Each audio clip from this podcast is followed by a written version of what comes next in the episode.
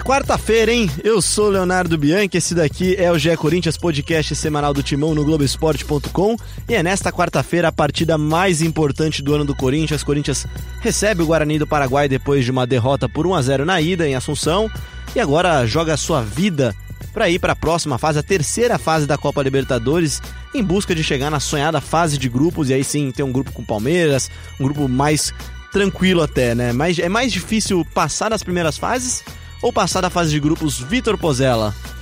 Salve fiel! Olá, Leonardo! Olá também o Marcelo Braga, já vou adiantar aí nosso próximo é, participante dessa mesa maravilhosa de hoje. É mais fácil passar na fase de grupos do que na pré-Libertadores. Essa é a minha opinião. Já chega chegando, entendeu? Príncipe de Guarulhos, Marcelo Braga de volta depois de umas semanas sabáticas do podcast. E aí, Braga, o que, que é mais difícil, chegar nessa fase de grupos ou passar dela? É difícil, hein? É difícil. Primeiro, olá para os amigos, bom estar de volta. Sobrevivemos à chuva que caiu em São Paulo. A redação de Guarulhos ficou intacta, graças a Deus. Acho difícil, cara, porque é muita. É, é pouco tempo, né, de preparação, assim. Então, são pouquíssimos jogos oficiais até esse jogo contra o Guarani. Sabíamos que seria assim desde o ano passado. Acho que também o Thiago Nunes não pode reclamar, né? Porque ele Poderia ter assumido ali na reta final os oito jogos finais, se ele quisesse. Não quis, e aí pegou o time do jeito que entregaram, na pré-Libertadores. Pois é, né? E, e, até começando já o nosso papo, Pozelo, o Corinthians perdeu por 1 a 0 Foi uma partida, não sei se é abaixo, mas uma partida que o Corinthians cometeu o único erro que você não pode cometer na Libertadores, que é tomar um gol logo de cara, né? Ainda mais contra um time menor, um time que claramente já ia se defender mais, né? Fez isso contra o San José da, do, da Bolívia, muito menor do que o Corinthians, e com certeza faria isso contra o Corinthians. Toma um gol numa bola parada. Diga-se, teve uma falta no Bozelli antes, não marcada, mas até aí paciência. Libertadores, segue, né? Segue o jogo, não dá, pra, não dá pra questionar isso. O gol saiu, o Corinthians não conseguiu reverter esse placar, né? É, eu, eu acho que, discordando um pouquinho de você, Léo, o maior erro, na minha opinião, é o, a chance criada e não fazer os gols. Mas é que se é... chega 0x0 em São Paulo, é outra história. Mas, Léo, é Mas importante... esse não é um time do 0x0, É né? isso. O Thiago Nunes, dificilmente o time dele vai jogar pro 0x0. É, é muito provável que tome um gol, mas que também faça um gol, pelo número de chances criadas. Aquela bola que o Bozelli acerta a trave é bola de gol, e a bola do Everaldo, que o Cantijo mete aquela, aquele passe estupendo, também é bola de gol. Então, é, o placar 1 a 1 é outro jogo. 1 a 1 é muito melhor que 0 a 0 né? Fora de casa na claro, Libertadores. Você já chega, já chega classificado, você começa o jogo classificado, né? É o erro, na verdade, que, na minha opinião, o Corinthians, na maioria das vezes, comete na Libertadores jogando fora de casa. E não tô discutindo postura, tô discutindo eficiência. Não, porque a postura é muito diferente dos exato, outros anos. Exato. Né? É outra postura e o mesmo placar é, que outras vezes já aconteceu. O próprio Colo-Colo, o time que eliminou o Corinthians pela última vez na Libertadores, nas oitavas de 2018. 18, foi assim, né? Foi 1 a 0 pro Colo-Colo lá, e o Corinthians não consegue fazer gol na casa do adversário. É um negócio impressionante. E não é por falta de, de, de chances criadas. Esse último jogo teve duas cara a cara. O Everaldo podia escolher... Teve três, teve a do Matson também, que é a do Matson... Também, a é do, do Matson. Ele invade o a área Camacho faz uma espaço. jogadaça e deixa o Matson na cara do goleiro. Enfim, três chances claras, assim, de gol. E aí sai perdendo por 1 a 0 e complica, né? E aí acaba estourando no técnico, né? Porque muita gente já tá sem paciência pro Thiago Nunes. Acho que é um momento de, de pedir calma pro torcedor também. A gente falou, é um jogo de vida ou morte, mas vida ou morte na competição. Se o Corinthians for eliminado, a vida vai continuar, o trabalho do Thiago Nunes vai continuar. Óbvio é muito que a torcida não, não, tenta, tenta não ver assim às vezes, né? Mas não dá pra acabar com o trabalho, né? Eu é acho loucura, que não, né? Eu acho que não vai ter desespero da diretoria, acho que não vai ter demissão, a não ser que o Corinthians seja humilhado, perca de 7 a 1 lá dentro da, de casa, aí tudo bem, mas em condições normais, é, classificando ou não, eu acho que o trabalho vai seguir a coisa vai andar, porque é muito pouco tempo, gente. É uma mudança de postura muito o grande. Corinthians teve o primeiro jogo decisivo do ano a, com menos de 30 dias de trabalho, né? A, a pré-temporada, se eu não me engano, começou no dia 6 de janeiro, certo, Braga? Você teve o primeiro jogo, foi no dia 20, 23, 23 contra o Botafogo, né? Exatamente. E aí É você tem a partida tempo. da semana passada, é- não é nem um mês de trabalho, né? Eu acho que a gente nem precisa perder tempo discutindo isso, porque parece piada. É, falar de troca de treinador com sete jogos é Ah, uma, não, não é nem isso, não. Acho que é mais. a- Acho que a nossa principal função aqui é falar do que, que o Corinthians errou Exato. e o que, que precisa corrigir pra essa partida. Comece você, Pozella. O que, que você achou que foi o principal defeito do Corinthians na ida? O principal defeito do Corinthians ainda, na minha opinião, foi exatamente isso que eu falei na minha primeira citação aqui no podcast É Corinthians. É a falta de eficiência. Não pode, em jogos de Libertadores, criar chances tão claras assim de gol e perder o gol. É, ah, o capricho do Bozelli, o capricho do Everaldo ou do próprio Matos, ou a ineficiência, enfim, seja lá qual for o adjetivo, não dá para perder esses gols, assim. Faz muita falta, faz muita falta. Um jogo 1 a 1 no Paraguai seria outra história, não estaria essa pressão toda, a derrota também para Inter de Limeira com um time bem mexido, enfim, não dá para perder gol. O Corinthians tem a chance quarta-feira de abrir o placar, não pode perder a chance. É uma chance e um gol. Até para tirar a pressão que ela, mesmo que não venha diretamente da torcida durante o jogo, e não vem mesmo, a torcida apoia mesmo. É, Mas, ela, obviamente, ela existe, os jogadores né? estão Ela existe, pressionados. É lógico, é o jogo mais importante do, do semestre até aqui. A gente tá no dia é, 11 de fevereiro, né? Data que estamos gravando, é, no dia 12 é o dia do jogo. Então, é óbvio que existe pressão. São só pouco mais de 31 dias de trabalho, pouco mais de um mês de trabalho do Thiago com, com o elenco. E o jogo, sim, é, é de pressão para os jogadores e para a comissão. Mas, a, na minha opinião, é isso, Léo é, e Braga. Tem que apareceu a chance, guardar. Não dá para deixar passar porque faz muita falta. Eu concordo e acho que a postura vai ser assim nesse jogo em casa. É, o Guarani deve vir fechadão ali na linha de 5, o ônibus lá atrás, e o Corinthians vai tentar pressionar desde o começo. Esse time do, do Thiago Nunes, ele tem uma característica, pelo menos mostrou nos primeiros jogos, de tentar resolver o jogo no início, de fazer muitos gols no início. Foi assim, seria ótimo, né? Foi assim contra o Santos, né? Os dois gols saíram com menos de dois minutos. Oito dos nove gols no ano foram marcados antes dos 15 minutos, ou do primeiro ou do segundo tempo. É, apenas o gol do Bozelli contra o Botafogo, marcado aos 38 do segundo tempo, é, é, tirou essa, essa, essa média do time do Thiago Nunes. E contra a Inter de Limeira foram duas chances, né? Uma que o Everaldo perdeu ali na, na disputa de corpo a corpo, e uma do Gustavo, que ele bateu o Rafael pegou. Então, é uma característica, pode ter certeza que até os 15 minutos do primeiro tempo o Corinthians vai estar ali é, com a intensidade mil para tentar sair na frente contra o Guarani. E se você faz um gol no começo, com, a, com o ambiente que vai estar na Arena Corinthians, porra, é, é, muito mais fácil você conseguir esse resultado que o Corinthians vai buscar, né? Temos reforço? Temos reforço. Vou ter que interromper o podcast aqui para o anúncio de última hora aqui. A diretoria demora, a diretoria do podcast, ela, assim como a do Corinthians, demora para anunciar reforços, porque a gente gosta de ter papel assinado aqui e voltando de uma temporada aqui, voltando de um empréstimo para a seleção brasileira sub-23, direto da Colômbia. Onde você estava, Bruno Cassucci? Tomou muito café? Não Demorou para sair no bid, hein? Não. Demorou vim muito pra sair dar, no bid. Vim só dar um bom dia, boa tarde, boa noite para quem estiver ouvindo. Que chinelada, hein? Os meninos estão gravando. Mas não, gente, tava com a seleção, não tenho nem capacidade de opinar. Vou ficar, na, ficar na, torcida, Mas ele deu uma contribuição que vocês vão ouvir daqui a pouco, que é uma grande esperança para o Corinthians nessa quarta-feira, que é uma, é uma entrevista com o Pedrinho, camisa 10 da seleção, e agora do Corinthians também, né, Susi? Eu nem sabia se já tinha rolado, então faça esse jabá aí. Ficou legal o papo com o Pedrinho, uma boa entrevista. Vocês acham que ele vai jogar amanhã? Acho que vai jogar. A situação ficou ruim pro Thiago. O Madison, o Janderson, o Everaldo é, não estão convincentes. Pedrinho vai ser um cara que deve ser aproveitado. Eu não sei se como titular, mas que ele deve jogar, eu pelo menos um que tempo começa vai jogar. É, a gente tá conhecendo o Thiago ainda, né? Então, por exemplo, eu achava que ele não ia com o Michel Macedo contra a Inter de Limeira, porque ele tinha só uma semana de treino. E foi, né? E foi. E botou ele de titular. Ele não tinha treinado tanto com, com o Thiago, é, mas foi. Então o Pedrinho não, não fez nenhum treino hoje. Chegou no Brasil. É conhecer agora o Thiago. Oi, Thiago, tudo bem? Bom Posso dia. Jogar? É assim, posso jogar? Então, no papo é legal que a gente vai rodar. O Pedrinho fala que trocou já mensagens com o Thiago, mas parece que nem foi uma conversa que, que andou muito. E assim, o que eu posso falar, é, vocês vão até sentir na entrevista, o Pedrinho parece com muita vontade de jogar. E eu já tinha sentido isso no primeiro jogo. Tem uma curiosidade que, assim, a, a equipe da Globo se hospedou no mesmo hotel da seleção brasileira. E aí, no dia do, do jogo do Corinthians contra o Guarani, colocaram a partida num telão, porque a gente queria assistir, mesmo o pessoal da imprensa e tudo. E aí, uns jogadores desceram, entre eles o Pedrinho. O Pedrinho assistiu o jogo do nosso lado. E assim, foi muito curioso ver a, a, ansiedade dele, e aí depois da partida ainda brinquei com ele, né? Eu falei, ó, oh, vai sobrar para você resolver.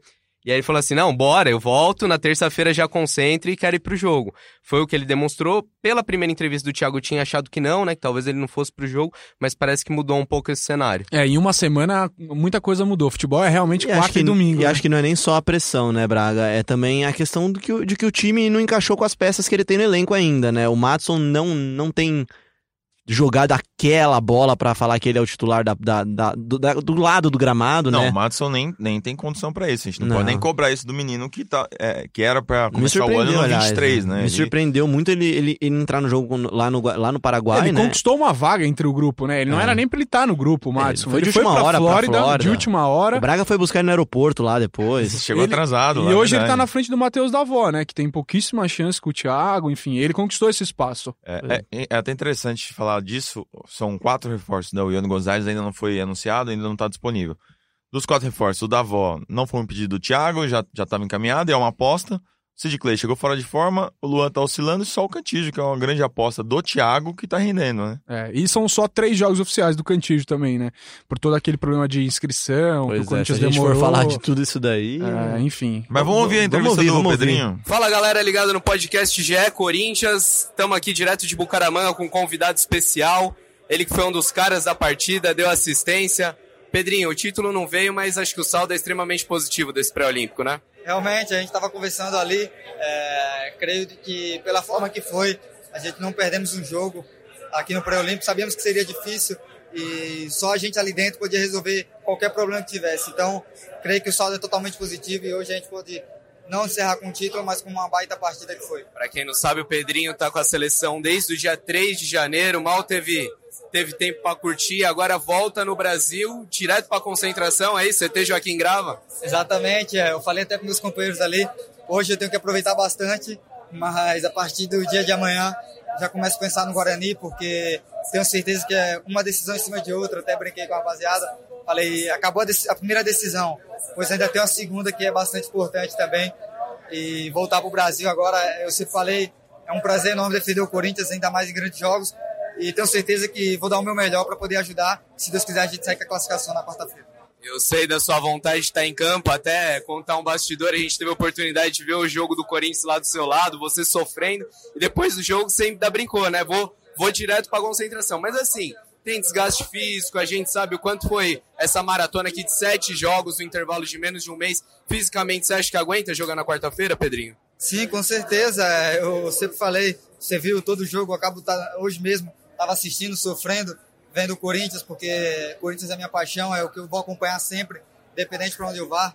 Então, é, é um prazer enorme. Como sempre falei, jamais vou falar que não dá para me jogar. É, eu quero estar dentro de campo quarta-feira, quero poder é, ajudar meus companheiros da melhor forma possível e com certeza vou conversar com o Thiago Nunes, porque se depender de mim, eu quero estar dentro de campo ajudando o Corinthians que é isso que é o mais prazeroso para mim, poder ajudar uma equipe que sempre me ajudou desde quando eu virei, se tornei um grande jogador. Então, isso é o mais importante, poder agora concentrar.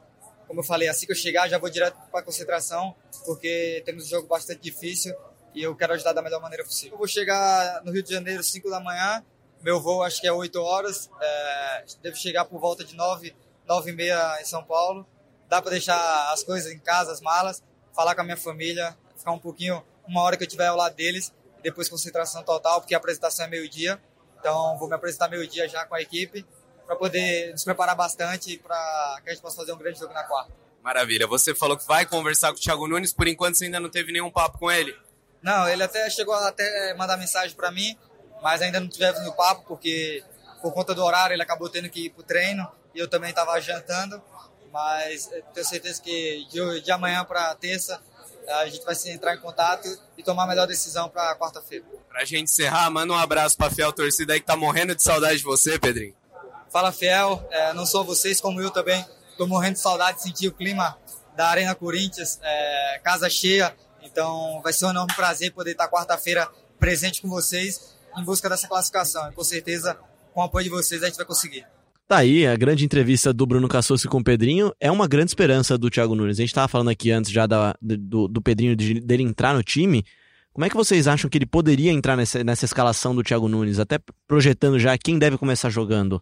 Ah, eu acho que é, é bem simples, na, na, verdade, né? O time tá azeitado, faltando ali o, o Ramiro quando machucou, entrou o Madison, testaram o Everaldo de um lado, o Janderson do outro, enfim, acho que esse, esse meio campista aberto pela direita, que joga na frente do Fagner, ele ainda não tá é, é, recomposto depois da saída do Ramiro, então é simples até, onde o Pedrinho atuava, é, antes de, de, jogar centralizado, né? Sempre jogou ali aberto pela direita, puxando para a esquerda, muitas vezes finalizando, levando para o fundo, fazendo ali uma triangulação legal com o Fagner, é até simples, colocar o Pedrinho no lugar do Madison, né? Ou do Janderson, se você for pegar o jogo do Santos como referência, e colocá-lo ali.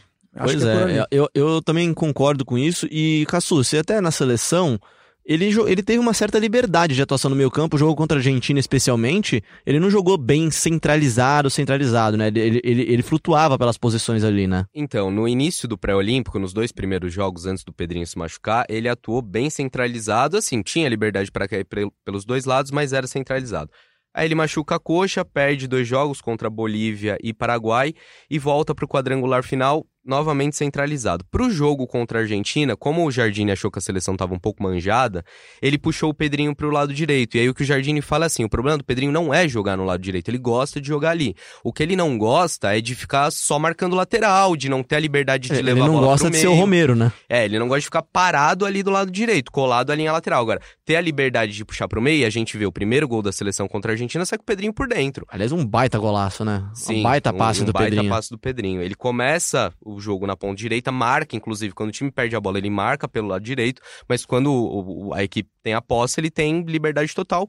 Imagino que possa ser assim que ele, que ele seja usado aqui também. É, no início do ano a gente imaginava que o Pedrinho e o Luan é, duelariam pela mesma posição, né? Mas com essa lesão do Ramiro, eu acho que o Pedrinho pode realmente se encaixar nessa função e, se for bem nesse jogo, ser mantido. E jogar Luan e Pedrinho juntos acho que é um ganho grande pro Corinthians. Ganho técnico, principalmente, né? Eu não sei se tanto de marcação, mas especialmente contra o Guarani, né, Pozella? Você, se você for pensar, não vai atacar, né? O Braga também viu as duas partidas do Guarani contra o São José é um time que vai jogar com a linha, duas linhas de cinco e dificilmente vai, vai tentar alguma ação ofensiva, né? Aquela brincadeira de linha de ônibus é clássico 5-4-1, todo mundo defendendo. A dúvida é se vai jogar o Fernandes na frente ou o Bobadilha.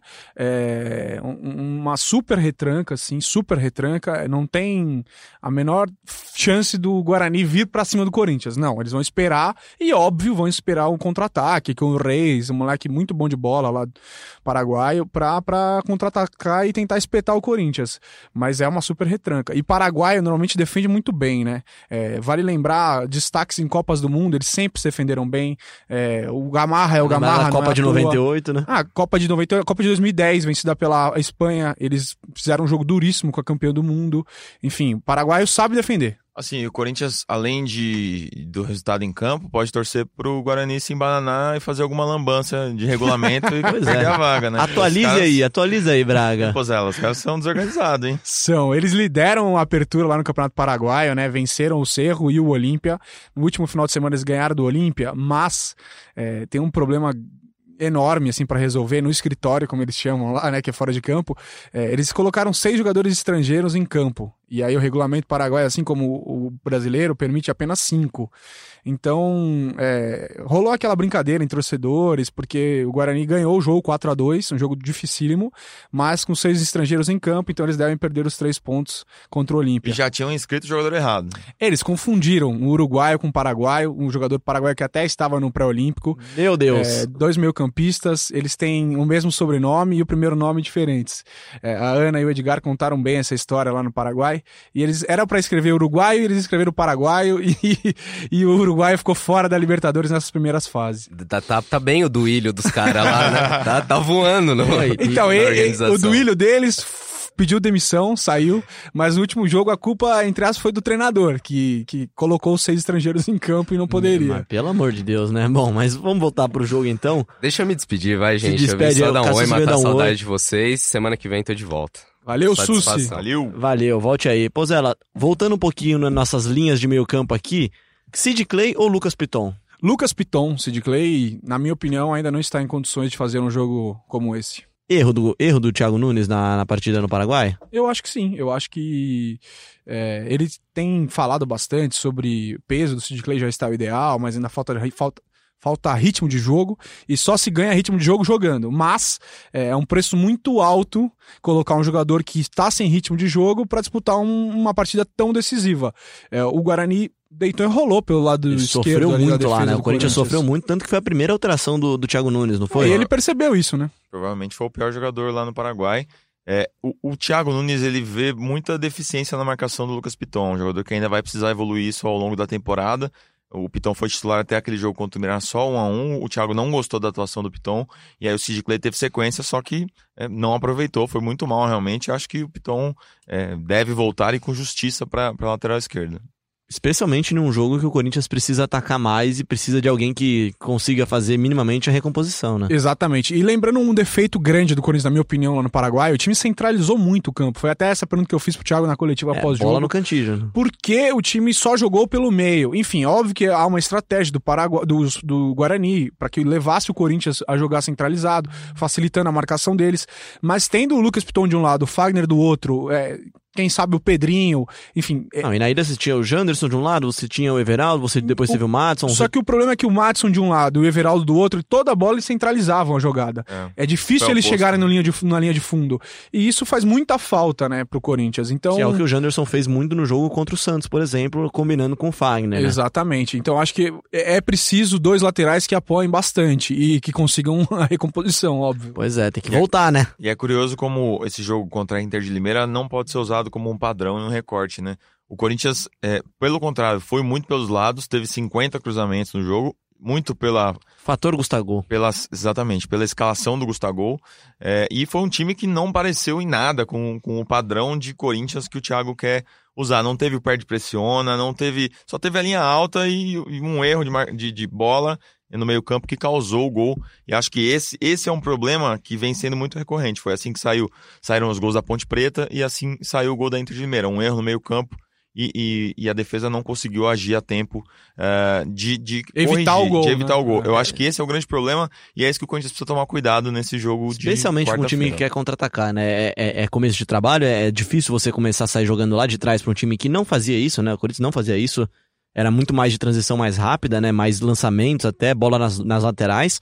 E agora você tenta sair jogando desde trás e o Cantijo, que tem sido o melhor jogador do Corinthians, também erra, né? É, É. difícil, mas ele erra. É normal errar. O, o grande problema é, é não conseguir corrigir o erro. Óbvio que tem lugares e lugares, né? O da Ponte Preta era praticamente impossível. Em três Na toques estava dentro do gol, é. Mas o jogo da Inter, é, a bola não é tão próxima assim do gol e mesmo assim o Corinthians acaba tomando o gol. E uma das Então, qualidades do Pedro Henrique, que até o Braga já ressaltou aqui uma- mais de uma vez, é a é velocidade muito dele em chegar no, no adversário e matar a jogada rápida. Ele né? até chegou, mas não conseguiu cortar o cruzamento, que foi até um defeito dele nessa jogada, né? E Ele- o Bruno Mendes também ficou marcando a bola e se posicionou Esse mal na parece área. estar um pouco fora de ritmo ainda, né? Ele não Mas- marcou. Se ele marca o jogador do, do- da Inter de Limeira, o gol não sai. Se ele fica em cima do jogador da Inter, não sai o gol. É, eu acho que talvez a falta de ritmo atrapalhe o Bruno Mendes também, né? Ele joga muito pouco no Corinthians. Joga muito pouco mesmo, né? É, um- é um- é um jogador que tem muita expectativa da torcida. E nessa partida contra a Inter de Limeira, o Thiago Nunes rodou o elenco, não, não é um adepto tanto de rodar o time assim, mas em conjunto com o Michel Ruff, preparador físico, eles decidiram poupar alguns jogadores. E quem falou com a gente foi o Michel Ruff, falou com a Ana Caino, com o Vitor Pozella, falou um pouquinho sobre como é que tá o estágio de preparação do time para esse 2020, principalmente para essa partida importantíssima. É um pouco mais de um mês de trabalho aí, né? Sim. É, Em que estágio o Corinthians está mais no- na sua questão física, assim? Já está 100%? Ainda não? Demora quanto para chegar? E se não está, quando pode chegar? Isso é um processo que, enfim, você estuda e prepara isso ao longo do ano, né? É, qual é a situação de hoje? É, o- A gente está num período de finalizando a pré-temporada. Na verdade, tem clubes, eu, por exemplo, lá na Rússia, o time que eu estava, o último, a gente teve uma pré-temporada de 50 dias. né? Então, aqui a gente com que, 15 15 semanas sem bola. É, já Florida Cup a gente contou como competição, mas com menos de 20 dias a gente já iniciou o período competitivo. Então, fisicamente, os jogadores ainda têm a evoluir, estão evoluindo, né? A gente tem uma coisa, um detalhe que é muito importante, que por enquanto a gente não teve nenhuma lesão muscular é, em decorrência de jogo ou de carga muito alta de treino, ou por falta de treino. Então as coisas estão bem organizadas, principalmente na parte nutricional com a Cris e, e também na, no planejamento dos treinamentos junto com o Thiago e a comissão técnica e o pessoal da fisioterapia na parte preventiva, os outros pre- preparadores físicos também ajudando bastante nessa questão. Então eu vejo que a gente vai evoluir mais, tá? vai, vai crescer mais, tem que crescer mais. Né? E, mas o principal é, é que os jogadores respondam na ideia de jogo. Não adianta ter um time bem fisicamente se eles não estão respondendo na ideia de jogo. Eu prefiro até que eles respondam na ideia de jogo E e, vão, e vão sofrendo e vão demorando um pouco mais para evoluir fisicamente. né? Que é o que acontece, por exemplo, com o Sid Clay.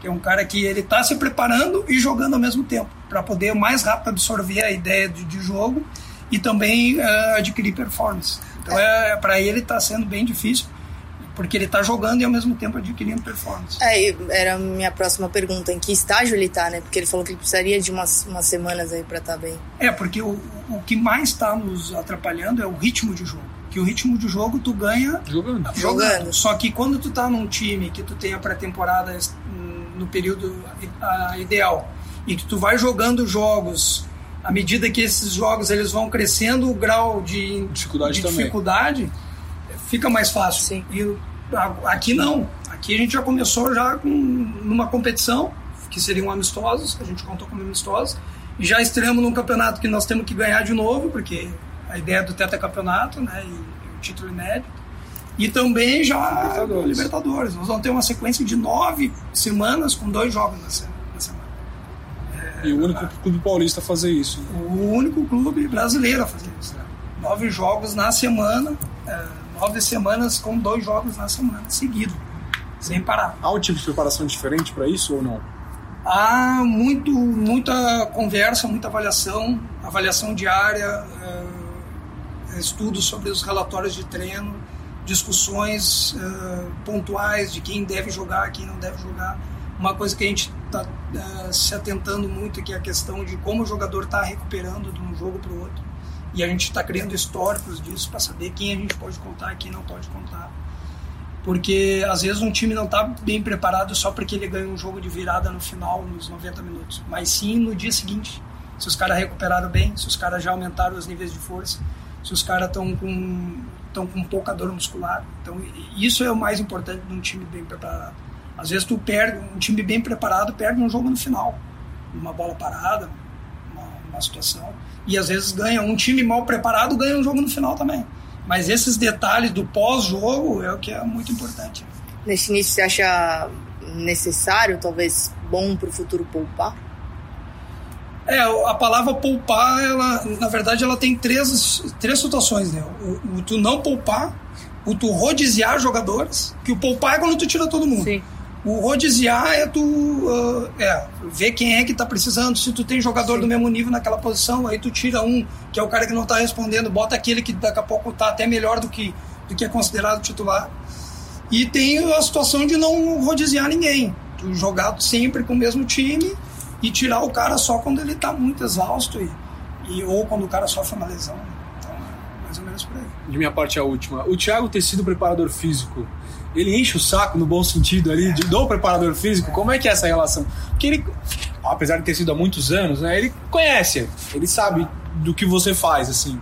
Conhece bem o seu, o seu, a sua função. É, rola muito diálogo entre vocês, o choque, o debate? É, como eu dizer, a gente conversa bastante, discute bastante coisa. Ele gosta de provocar, né? provocar na, na boa bom sentido. Na, é, no bom sentido, né?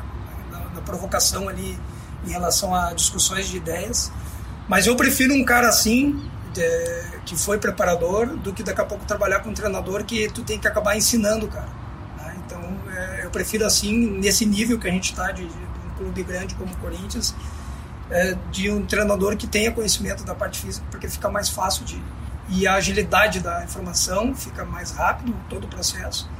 E, e também as discussões elas entram numa direção e a gente acaba achando um denominador comum. Tá aí o Michel Ruff, preparador físico do Corinthians, preparando o time para essa grande decisão da quarta-feira. E é legal que ele fala desse negócio de rodiziar, como ele diz, né? Existe essa palavra, Vitor Pozella? Não existe, existe. é, eu acho que dá pra entender o que, que ele quis Mas dizer, né? É, é, é, é, diferente a forma de, de trabalhar do Thiago, por exemplo, do, do Carilli em relação à, à preparação física, né? Principalmente com rodar jogadores ou não. E aí ele fala mais uma vez aqui do Sid Clay, ele fala também de você ter uma decisão com menos de 30 dias de trabalho, e parece que agora só o time estaria terminando o que seria a pré-temporada, né? É, no, logo um pouquinho antes da entrevista começar, ele falou que no último time dele, que ele trabalhou na, na Rússia, eles tiveram 53 dias de pré-temporada. É como se até agora o Corinthians estivesse treinando e fazendo só a pré-temporada e ainda iam faltar mais uns 15 dias para terminar esse período. Então é, é, outra realidade, é outro mundo e. Tem que acelerar, né? E tem que acelerar, e tem que saber u- usar o tempo a seu favor. Ou é, que o tempo não atrapalhe o desempenho do time, né? Como, como atrapalhou o tempo, o clima, né? Atrapalhou nessa segunda-feira. O Corinthians cancelou as atividades no CT, né?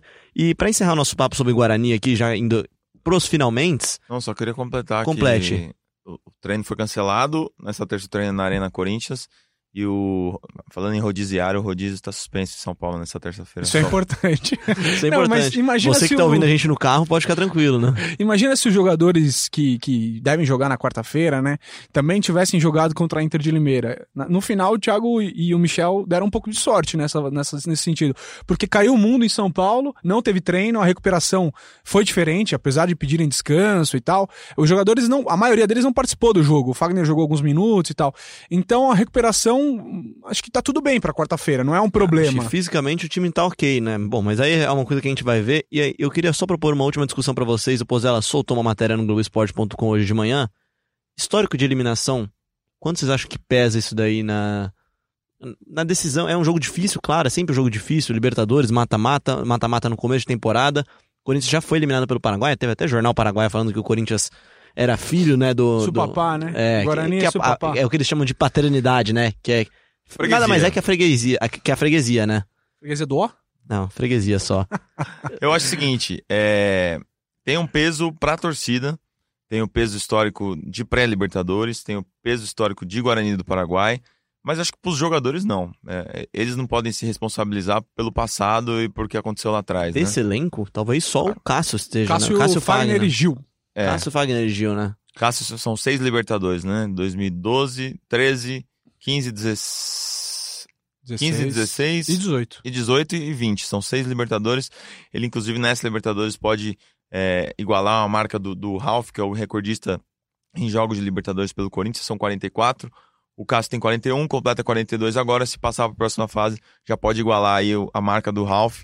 É mais uma motivação e mais uma marca que o, que o Cássio pode ter. Acho que, voltando ao tema, é, é- é um histórico que fica na arquibancada. Se sair, é, tomar um gol, acho que esse peso volta para a torcida, mas para os jogadores eu acho que não. Também acho que não, não, que não muda absolutamente nada para esses jogadores.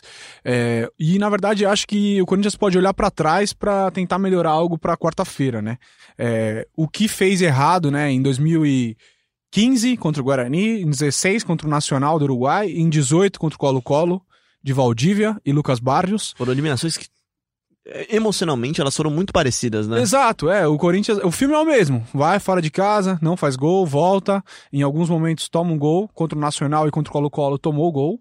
E contra o Guarani foi o jogo inteiro um martelando no final, e tomou o né? gol lá no finalzinho. É bem diferente. Santander, não foi? É, não, foi o Fernandes. Fernando? Foi Fernandes, né? Fernando Fernandes, o Carrasco, o que, que jogou também lá no jogo de ida. Mas em- voltando ao assunto, eu acho que não muda nada pra quem vai jogar. Enfim, eles devem ler esse tipo de coisa e falar: ah, olha eles aí falando mais alguma Se é que eles estão besteira." lendo também. Eu acho que nem Muita lê. gente nem lê, é, jogador nem, nem presta muita atenção nesse nem gosta de ler, né? Assim, pra não, não ler Não exatamente afetar, isso e é. não se afetar. Mas eu acho que não tem problema nenhum, assim. Não, não- uma coisa não dá pra comparar com a outra. Momentos são totalmente distintos, elencos distintos, técnico diferente.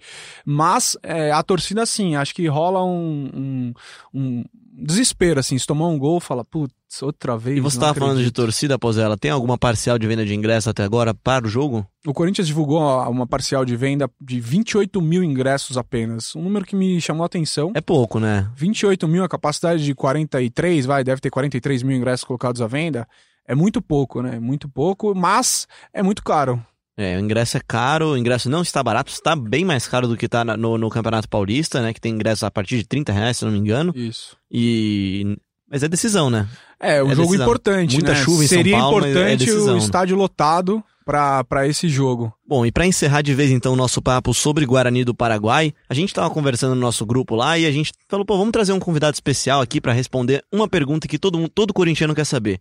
O que que o Corinthians precisa fazer para vencer o Guarani do Paraguai para passar de fase na Libertadores? Walter Casagrande, muito bem-vindo. E compromisso, Corinthians passando, Walter Casagrande Júnior vai participar do próximo podcast para falar do próximo adversário do Corinthians na Libertadores. Então, o Corinthians precisa. Eu fiquei assustado domingo com a Inter de Limeira. O jogo foi muito ruim. Foi bem pior do que contra o Guarani lá. Porque lá contra o Guarani, É, o segundo tempo, o Guarani não quis, não quis atacar, renunciou ao jogo totalmente. O Corinthians teve domínio do jogo, é, teve dificuldade de furar aquele bloqueio todo, mas, mas jogou, jogou. Contra a Inter, não. Contra a Inter de Limeira, a Inter fez o gol e, e, continuou atacando e poderia ter feito o segundo. Faltou profundidade, a jogada aérea não funcionou, porque eu tenho certeza que ele, te, ele colocou o Gustavo Domingo para testar a jogada aérea caso fique o Guarani fique totalmente fechado, né? Que o, uma opção, né? É uma opção, uma opção interessante. Um plano B, né? É, de cara eu gostei. Cara, mas não teve um cruzamento bom pro Gustavo e, ao, e as, as três que ele pegou de cabeça ele pegou muito mal, ele também jogou mal, sabe? Então, primeiro tem que, é, tem que se impor. Eu sempre falei, eu falei no jogo de quarta-feira, o Corinthians precisa se impor. O Corinthians é campeão da Libertadores, o Corinthians é campeão do mundo, sabe? É, o Corinthians precisa chegar em, uh, contra qualquer time, contra qualquer time. Mesmo que seja um time é, como grande como o Corinthians, porque tem que tentar se impor como o outro vai tentar se impor. O Corinthians não está se impondo. Isso eu acho que é uma dificuldade ruim, uma, uma situação ruim. A outra situação ruim que eu vi foi que quando se faz um time, se começa um ano treinar, jogar amistosos, depois começa o campeonato, você quando muda completamente a tática, tudo, você, o, o jogo serve para você formar uma, uma personalidade do time, uma característica da personalidade do time. Pô, e o Corinthians está criando uma personalidade de não ter reação, porque os três jogos que ele começou perdendo, ele perdeu. Ele não chegou nem a empatar. Então, cara, um time grande, um time para lutar por essa classificação ou lutar para títulos, você tem que ter poder de reação, porque é, tem vários jogos durante o ano e vão ter várias vezes que o time vai começar perdendo. Se ele criar a, a característica de personalidade de não, de não ter poder de reação, então fica muito difícil. Então eu vi essa deficiência de poder de reação por isso tem que ter poder de reação, cara. Senão não vai em lugar nenhum. E precisa encurralar o Guarani, jogar pelos fundos, também fazer jogada por dentro. Ele precisa tomar conta do jogo. Vai jogar na arena, lotada, e precisa tomar conta do jogo. E a torcida deu um recado domingo já.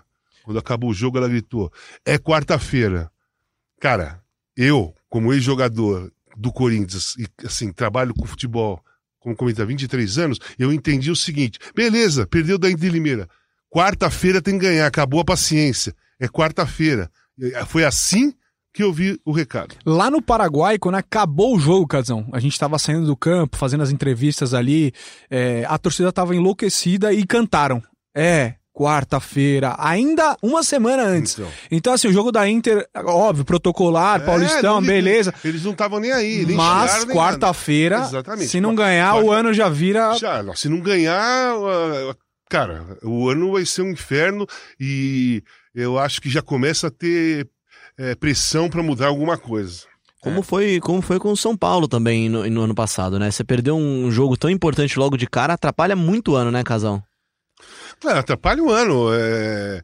mas assim, é pré-Libertadores, o Corinthians, as duas vezes tem outra. As duas vezes que jogou pré-Libertadores, perdeu. Não, ganhou do Once Caldas uma, né? E foi eliminado pelo Tolima na outra. Ah, então. Ah, ganhou eh, na mesma, na mesma série. É, o Once Caldas 2015, foi com o Tite foi? em 2015 ah, sim, e com o Tite em 2011 foi eliminado. Com o Tite, foi, é, com o Tite é, passou, com o Tolima foi eliminado e com o Guarani do Paraguai foi eliminado. Nas oitavas de final, o Guarani. Ah, é, oitava não era pré Não era pré, pré. Então, foi, foi eliminado sempre que chega contra time inferior. Né? O Corinthians conseguiu ganhar do, do, do Boca Juniors numa final, mas quando pega time teoricamente inferior, inferior, ele não, ele não demonstra, pelo menos não demonstra a mesma força, a mesma, a mesma, é, o mesmo domínio que ele tem quando joga por, igual por igual. Parece que o Corinthians é mexido, é, você liga o Corinthians só contra time grande, contra time pequeno ou time sem, sem história, ele começa a se complicar. É, um jogador que eu acho que está faltando ainda alguma coisa é o Luan, né? Não sei se você concorda. É, é uma atuação boa dele nesse jogo é, pode ser determinante também. É, é, o que todo mundo está esperando do Luan. É, eu não vi, pelo menos eu não vi a torcida pegar no pé do Luan em nenhum momento, não vi. Eu acho que a torcida está tendo paciência com o Luan. Eu acho que talvez tenha até entendido qual é a, a situação do Luan, é, recuperação. Né? Parece que entenderam o modo que é o Luan, a personalidade de jogador é aquela do Luan. Ele não é intenso. Não é um jogador intenso. Deixa eu fazer uma pergunta para você, Casão. Você jogou com o doutor o Sócrates. É, eu não vi o Sócrates jogar, só vi tape, só vi VT. É, eu faço esse julgamento de que algumas características do Luan, não tô comparando futebol, compara- comparando estilo. Ele às vezes é um pouco, parece indolente, o jeitão é bem esguio, alto. Ele às vezes lembra, assim, e ele dá uma desligada do jogo. Tem alguma coisa a ver com o comportamento do Sócrates ou não? Não, eu, não- eu, não, eu, não, eu não vejo nada no Sócrates, porque o Sócrates ele era intenso. O Magrão era intenso. Ele não era desligado do jogo. Ele, ele era um cara muito marcado no jogo. Então, eh, na época da democracia, nosso time era muito bom e muitas vezes nós jogamos entre nós, vendo que o Magrão não conseguia jogar. Né, eh, não estava participando, mas ele era intenso.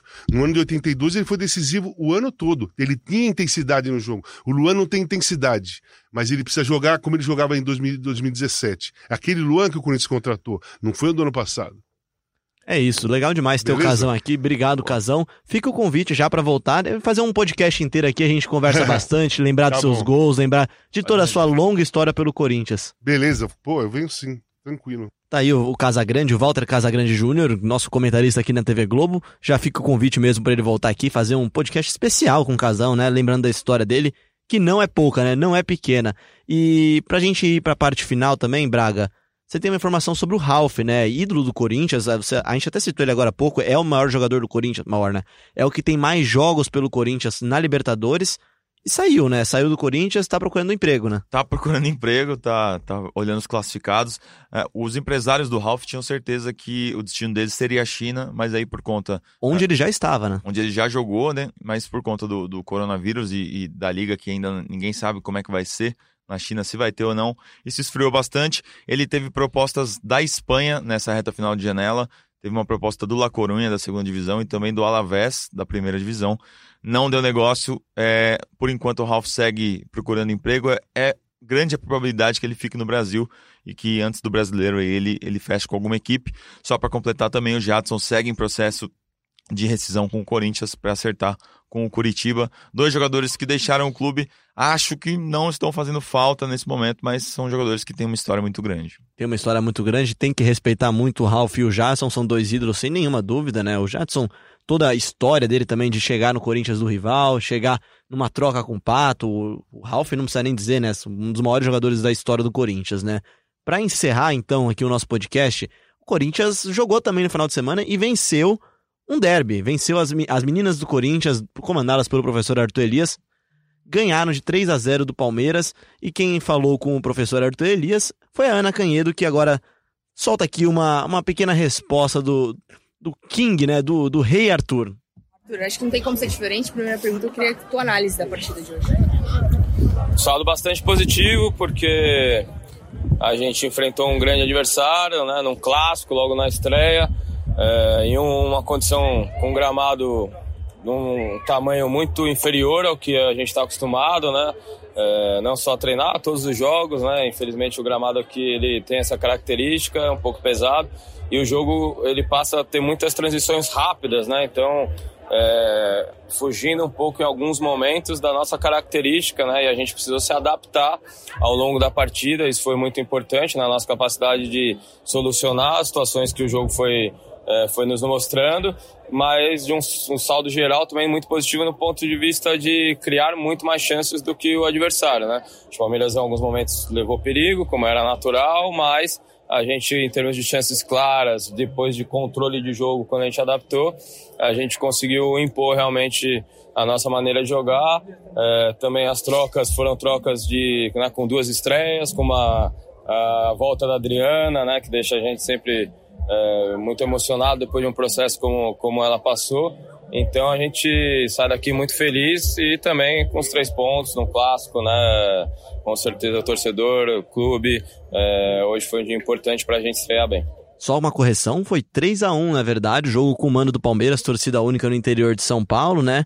Mas golaço das meninas, as meninas jogaram bem, eu vi alguns, eu vi só alguns lances, eu não vi o jogo, mas a Ana tava lá, acompanhou e falou que foi um jogaço mesmo. Foi um belo jogo. Muitas vezes o Palmeiras foi até melhor que o Corinthians, mas o Corinthians conseguiu, na individualidade, vencer. E o jogo passou na Arena, na Arena Corinthians, nos telões da Arena. Foi um até curioso, antes. né? A É, galera comemorando gol, né? Exatamente, foi bem legal. E o gol da, da jogadora do Palmeiras, me perdoa, se eu não me engano é a Carla, é, foi um golaço. Que golaço que ela fez, juro pra você. Quem não viu, vá ver. Só para atualizar uma informação que acabou de chegar aqui pra gente, o treino do Corinthians que seria na Arena hoje, nessa terça-feira, voltou pro CT Joaquim Grava, então o Cantígio vai dar entrevista coletiva e na sequência o Corinthians treina no próprio CT. Última atividade antes da grande decisão. E aí, vai passar, Pozão? Vai passar nos pênaltis, Cássio, o grande salvador, é a minha opinião. Pra E- ficar mais ídolo ainda. É, acho que nem muda mais a idolatria do Cássio, viu? Porque o tamanho que o cara tá é gigante. É, de minha parte, pra finalizar, o Corinthians fez seis jogos no ano oficiais, né, até agora. E a média de finalizações do Corinthians é 14 finalizações por jogo, na média, é claro. Jogos que finalizou mais, como contra a Ponte Preta, jogos que finalizou menos, como contra o Mirassol. Se o Corinthians finalizar 14 vezes, tiver um aproveitamento de 50%, 7 chutes no gol, o Corinthians está classificado amanhã na Arena. Tá aí a informação, então, né? Tá aí o Tristão Garcia da. Matemático, Tristão Garcia, trazendo os números pra você. No- nós três e muitos convidados hoje, hein, Léo? Pô, legal, legal o programa hoje, hein? E fica já a promessa, a gente volta na quinta-feira, programa de ontem, né? De ontem. Na segunda-feira, não foi no ar na segunda-feira por causa das fortes chuvas de São Paulo. São Pedro São e Paulo os governos. virou né? um caos. E foi Não isso aí. Vocês viram que o Cassus estava passando por aqui, a gente puxou ele. O Casagrande estava passando por aqui, a gente puxou, puxou ele. Se você estiver passando por aqui semana que vem, dá um toque. que Você pode. Ou manda no pelo nosso Twitter podcast. também, né? A gente É puxa isso, também. participe pelo Twitter, como participaram algumas pessoas também quando a gente mandou ontem lá. O Fernando Galvão mandou um abraço, o Luiz Melo mandou um abraço aqui, falou, mandou uma foto de chinela, que falou que a gente chinelou. Pô, não dava pra chegar aqui não ontem. O Gustavo Saab também mandou um abraço aqui pra gente. Um abraço pra todo mundo que participou com o hashtag GECorinthians. Obrigado, Pozela. Um abraço, obrigado. Sempre uma honra. Até a próxima e. É. Quarta-feira. É, quarta-feira é jogaço, os dois estarão lá também. Marcelo Braga, obrigado pela sua participação. Valeu, Léo. Obrigado. Espero que não chova na Arena Corinthians na quarta, né? Que esteja um clima agradável e um bom Pois futebol. é, pra não demorar aquelas três horinhas pra chegar lá, né? É difícil dar tchau. O Guarani chega hoje em São Paulo, vai fazer aquele reconhecimento na Arena e se concentra para a partida de quarta-feira na Arena Corinthians. Mesma logística que o Corinthians teve quando foi jogar lá. É isso então. Ouça a gente em globesport.com.br podcast, também na Apple, no Google, no Pocket Cast, no Spotify. Participe com o hashtag GECorinthians. A gente volta muito em breve com mais uma edição do podcast do Timão no Globesport.com.